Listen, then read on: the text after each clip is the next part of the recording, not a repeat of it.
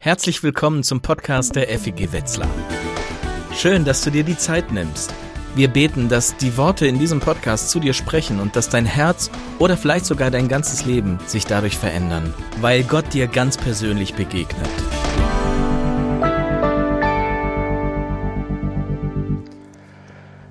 Arabella sitzt in meinem Büro und sie ist ein bisschen nervös.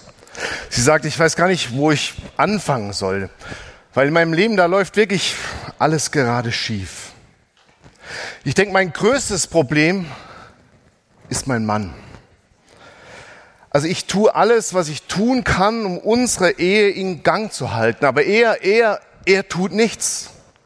Das ist allein seine Schuld, dass es zwischen uns nicht mehr gut läuft. Was belastet dich noch? frage ich. Ich ärgere mich über mein Gewicht, fährt sie fort. Und darüber, wie mein Gewicht meine Stimmung beeinflussen kann. Neulich stelle ich mich morgens auf die Waage und merke fünf Kilo Übergewicht. Und ich hasse mich dafür. Und dann beim Frühstück ist mir noch die Glaskaraffe mit Orangensaft runtergefallen. Alles in Scherben und die Kinder, die sind da durchgerannt, haben alles ins Wohnzimmer hineingetragen und ich habe gebrüllt und habe sie das dann auch noch aufwischen lassen. Ich bin eine fürchterliche Mutter. Gibt es noch was, was dich belastet? frage ich weiter. Ja, meint sie. Ich fühle mich vor Gott immer schuldig. Ich weiß, als Christin müsste ich eigentlich ja in der Bibel lesen, Zeugnis geben, in der Gemeinde mitarbeiten, die Gemeinde finanziell unterstützen, aber all das mache ich nicht. Und ich weiß, ich weiß, dass Gott von mir sehr enttäuscht ist. Soweit mal ein kleiner Einblick in dieses Gespräch, in dieses fiktive Gespräch. Das Gespräch hat nie stattgefunden. Die Geschichte die ist erfunden. Aber ich denke, dennoch ist sie nicht so weit von unserem Leben entfernt, oder? Arabella hat Probleme, viele Probleme. Aber diese fiktive Arabella hat meiner Meinung nach die wirkliche Ursache ihrer Probleme noch gar nicht erkannt. Denn die tiefere Ursache ist das, was sie sich da selbst erzählt, wovon sie felsenfest überzeugt ist. Die tiefere Ursache sind die Lügen, die sie glaubt. Lügen bedeutet laut Duden ja bewusst oder absichtsvoll die Unwahrheit sagen. Und gelogen wird ja viel. Es gibt ja unterschiedliche Zahlen, wie oft man pro Tag lügt, so vier bis fünf Mal. Das ist so die am äh, meisten genannte. Wir lügen meist aus Höflichkeit oder auch mal aus Angst vor der Konsequenz oder vielleicht auch aus Egoismus. Weißt du, was nochmal zwei Lügen sind, die Männer oft brauchen? Ich hatte keinen Empfang. Und ich stehe im Stau. Und Frauen, ich hab's nicht verlegt, ich hab's nicht gehabt. Und es war gar nicht teuer, es war ein Schnäppchen. Aber es gibt eben noch andere Arten von Lügen, nämlich Festlegungen, so Gedankenmuster, Verallgemeinerungen, die aber nicht der Wahrheit entsprechen, so falsche Grundannahmen. Wir haben Glaubenssätze, die wir als wahr ansehen, die aber nicht stimmen. Und darum möchte ich Lüge mal so definieren. Überzeugungen, Einstellungen, Erwartungen, die nicht mit der Wirklichkeit übereinstimmen. Arabella zum Beispiel ist davon überzeugt, mein Ehemann ist schuld, dass es in unserer Ehe nicht läuft. Wäre er anders, hätte ich eine super Ehe. Aber stimmt das? Oder ist die Wahrheit nicht? Für die Probleme in der Ehe sind beide mitverantwortlich. Ich finde, das ist eine Vernunftswahrheit zu erkennen, dass auch Arabella Anteil hat an dem Problem. Aber uns spucken oft so, so Beziehungslügen durch den Kopf. Also wie zum Beispiel, du musst alle meine Bedürfnisse stillen. Du musst mir das geben, was ich brauche. Aber es ist alles deine Schuld. Du musst dich verändern, dann wird's gut. Ich, ich muss mich nicht verändern. Im Grunde solltest du so sein wie ich. Ich, ich muss dich erziehen. Wie oft sind wir in Beziehung mit so einem gefühlten Erziehungsauftrag unterwegs? Und natürlich der Erziehungsauftrag für den anderen ist sehr klar. Wenn wir schon so bei Männer-Frauen-Klischees sind, da kommen die beiden bei der Hochzeit rein. Was denkt er, was denkt sie? Er denkt, Guter Gott, ich danke dir für diese wunderhübsche Frau. Und bitte, lass sie noch lange so hübsch bleiben wie heute. Was denkt sie? Gott, danke für diesen Mann. Ich krieg den schon noch hin. Arabella ist überzeugt, mein Übergewicht macht mich irgendwie zu einem verabscheuungswürdigen Menschen. Nur wenn ich es schaffe, mein Idealgewicht zu erreichen, dann, dann bin ich ein liebenswerter Mensch. Sie denkt im Grunde, ich bin nur so viel wert, wie ich leiste. Aber stimmt das? Die Wahrheit ist doch, mein Übergewicht hat nichts mit meinem Wert als Menschen zu tun. Und dennoch glauben wir die Lügen. Die Lügen, die andere uns erzählen und die wir uns dann selbst einreden. Du bist zu dick.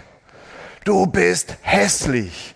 Du bist und das setzt sich in unserem Innern fest, bis sich wirklich bildhübsche Frauen buchstäblich zum Kotzen finden und Bulimie oder Magersucht entwickeln und sich selbst nicht schön finden können. Arabella ist zudem überzeugt, Gott ist mit mir nicht zufrieden, weil ich mich halt nicht so christlich genug verhalte. Sie denkt, Gottes Liebe muss man sich irgendwie dann doch verdienen. Die Glaubenswahrheit aber ist, Gott liebt dich und diese Liebe ist unabhängig von deinem Verhalten. Vielleicht denkst du jetzt, ja, die Arabella, das ist ja so ein spezial gelagerter Sonderfall. Aber ich denke, da täuschst du dich. Ich behaupte, jeder von uns glaubt der einen oder der anderen Lebenslüge. Und ich denke auch, dass viele unserer emotionalen Schwierigkeiten durch diese Unwahrheiten verursacht werden. Von Kindheit an werden uns Überzeugungen, Einstellungen, Erwartungen vermittelt, die aber nicht mit der Wirklichkeit übereinstimmen. Vielleicht von deinen Eltern, vielleicht von Peers, mit denen du unterwegs warst oder durch soziale Medien und über die Jahre haben wir diese Lebenslügen verinnerlicht. Und darum ist es ja oft so schwer, die zu entlarven, weil wir denen eben schon so lange folgen. Der amerikanische Autor und Seelsorger Chris Thurman hat das, was sich in unserem Gehirn abspielt, in seinem Buch Lügen, die wir glauben, einmal so beschrieben. Unser Gehirn, sagt er, lässt sich mit einem Kassettenrekorder vergleichen. Und darum siehst du, dass das Buch schon ein bisschen älter ist. 1992 kam es raus, hat bei Gerd Medien 14 Auflagen und 12 Auflagen erlebt. Es ist ein Bestseller. Und, auch wenn schon älter ist, für mich immer noch Pflichtlektüre. Denn mir wurden dadurch, durch dieses Buch wirklich Lügen klar, die ich auf meinem Kassettenrekorder oder daten wir es mal sprachlich ab, die ich auf meiner Festplatte so abgespeichert habe.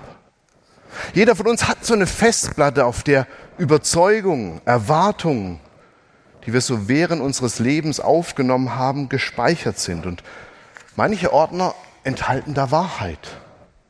Wie etwa, man kann es nicht allen recht machen. Oder das Leben ist hart. Und manche enthalten Selbstlügen und falsche Grundannahmen.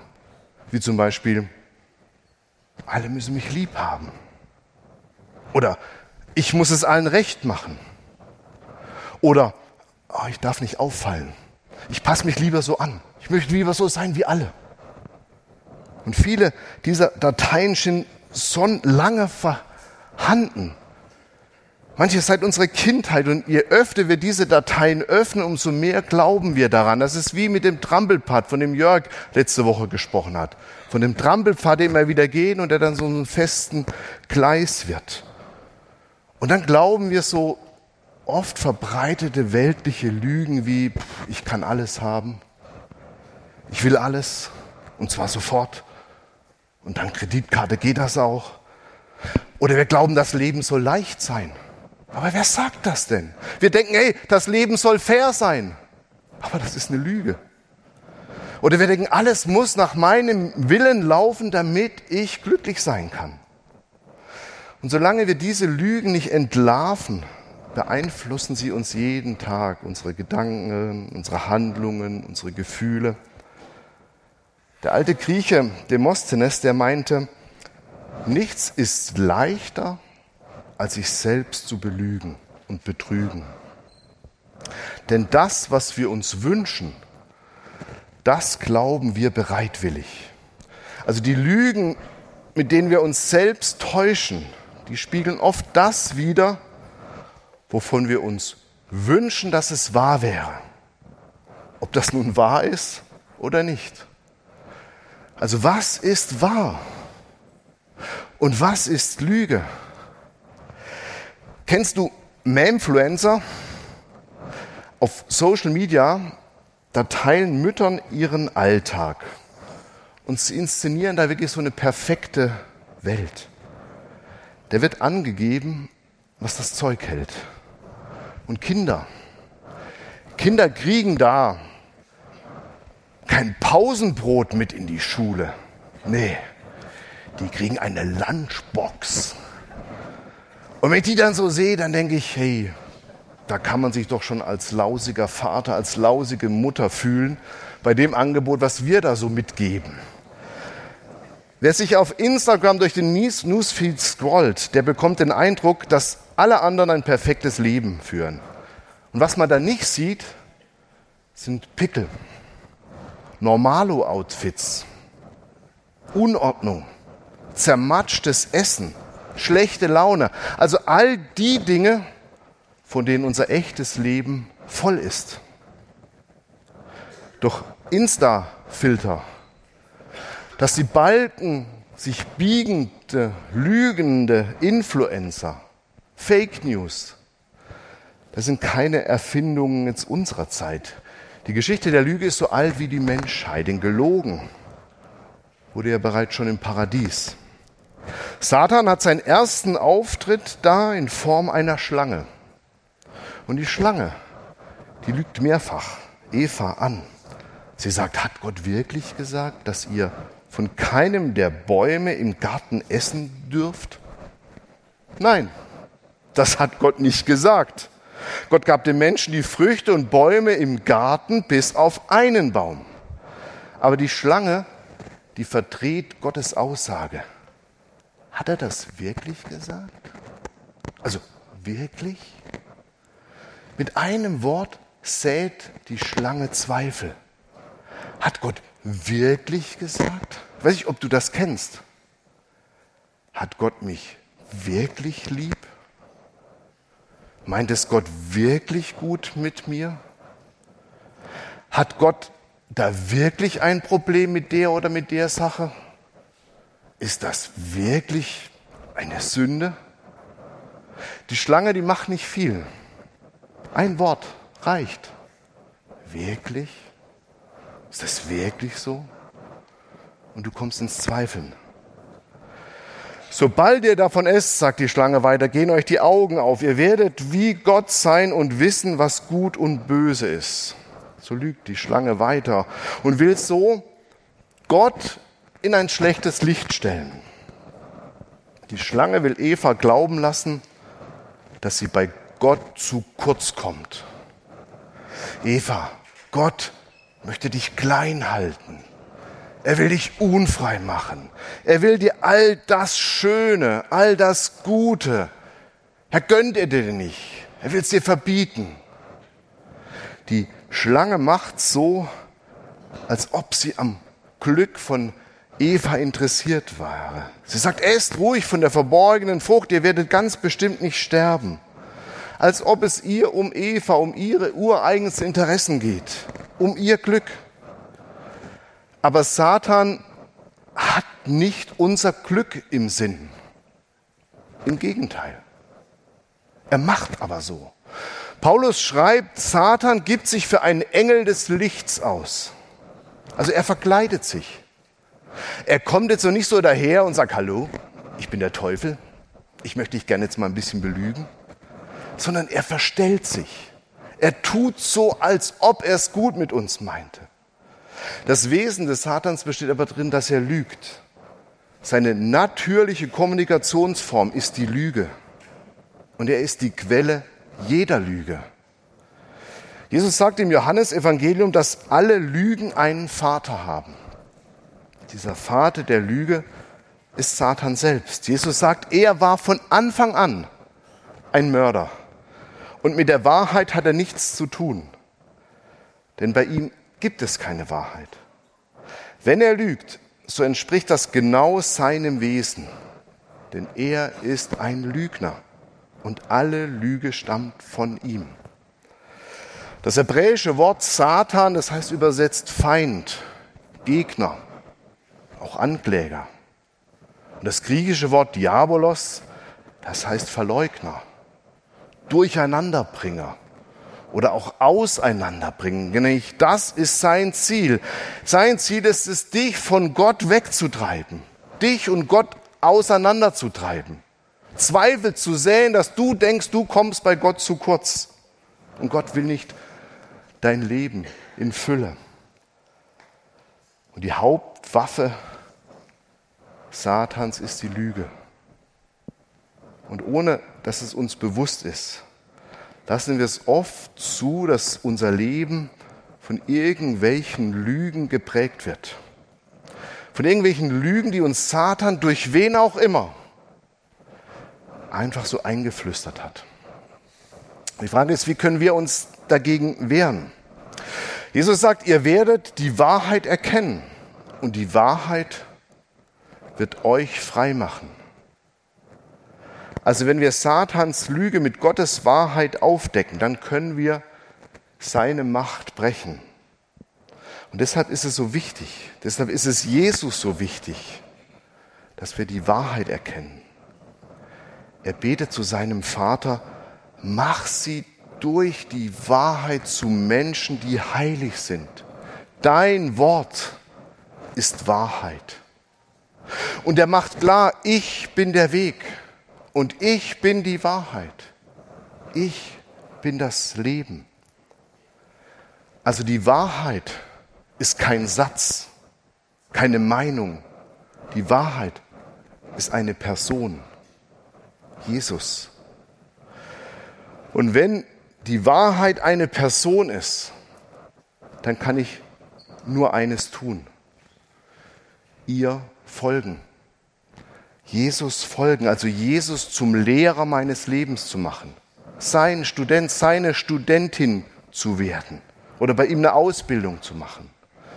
Denn da lerne ich Wahrheit. Wahrheit über mich Wahrheit über mein Leben, Wahrheit über das, den Sinn dieses Lebens, Wahrheit über diese Welt und auch Wahrheit über Gott. Im Epheserbrief rät uns Paulus im Kampf gegen Satan die geistliche Waffenrüstung anzuziehen. Gegen die Angriffe Satans, sagt er, können wir uns mit dem Gürtel der Wahrheit schützen. Spielen wir das mal in einem Gedanken exemplarisch durch. Alle Menschen müssen mich lieb haben. Und solange mich nicht alle lieben und akzeptieren, kann ich mich selbst nicht gut finden. Das war lange Zeit die größte Lüge, die ich geglaubt habe. Aber wenn ich das glaube, dann lebe ich als soziales Chamäleon. Dann passe ich mich immer den anderen Menschen an dann tue ich immer, was der andere von mir will.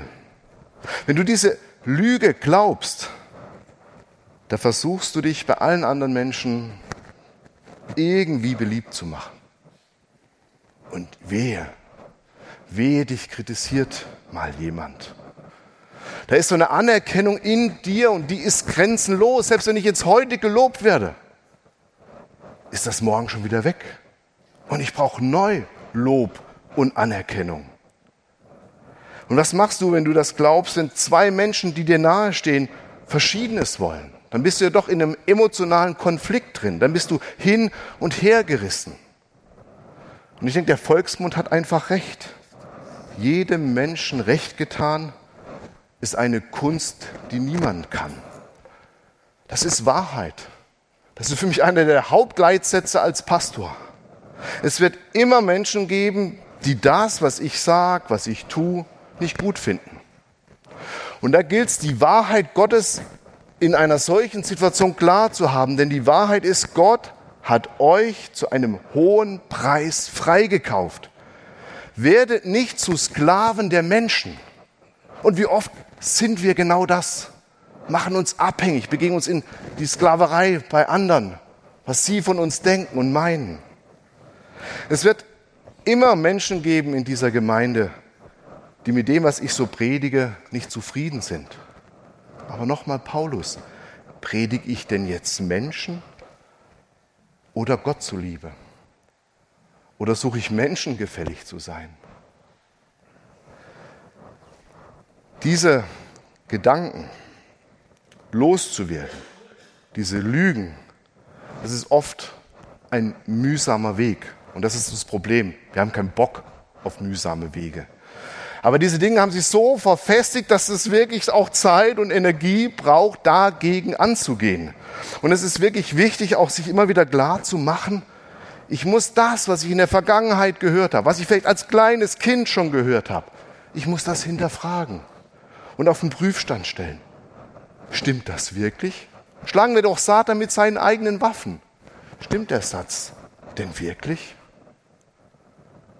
Und auch in unserem Denken über Gott gibt es Lügen, fromme Lügen, die wir so glauben und die oft sehr fest zementiert sind, weil wir sie eben schon als Kinder gehört haben und von Menschen, die uns sehr, sehr nahe standen, vielleicht von unseren Eltern.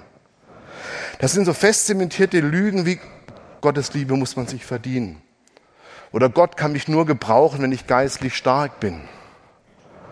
Oder die Lüge, Gott ist wie mein leiblicher Vater. Wie oft klingt Gott so wie vielleicht der eigene Vater? Oder die Lüge, Gott ist nicht mit mir zufrieden und Gott straft mich dafür. Oder die Lüge, Gott, Gott wird mich vor allem Übel bewahren. Das ist ein schöner Wunsch, aber es ist eine Lüge.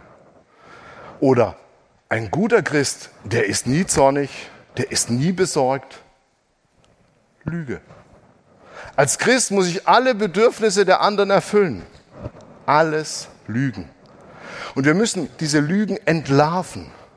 Wir müssen falsche Denkmuster durchbrechen. Wir müssen im Kopf umparken, umdenken im Namen Jesu. Es geht darum, eine neue Gesinnung, ein neues Denken einzuüben. Was da helfen kann, darüber wird Konstantin nächste Woche sprechen. Das ist ein Veränderungsprozess, das ist ein Reinigungsprozess. Und wie vieles im Leben geschieht das eben auch nicht über Nacht, sondern eben Schritt für Schritt. Und mir hilft es, Lügen, Wahrheit, ob Vernunftswahrheit oder Glaubenswahrheit entgegenzustellen. Also gegen die Einreden des Vaters der Lügen können wir die Wahrheit Gottes stellen und erfahren, die Wahrheit wird uns frei machen.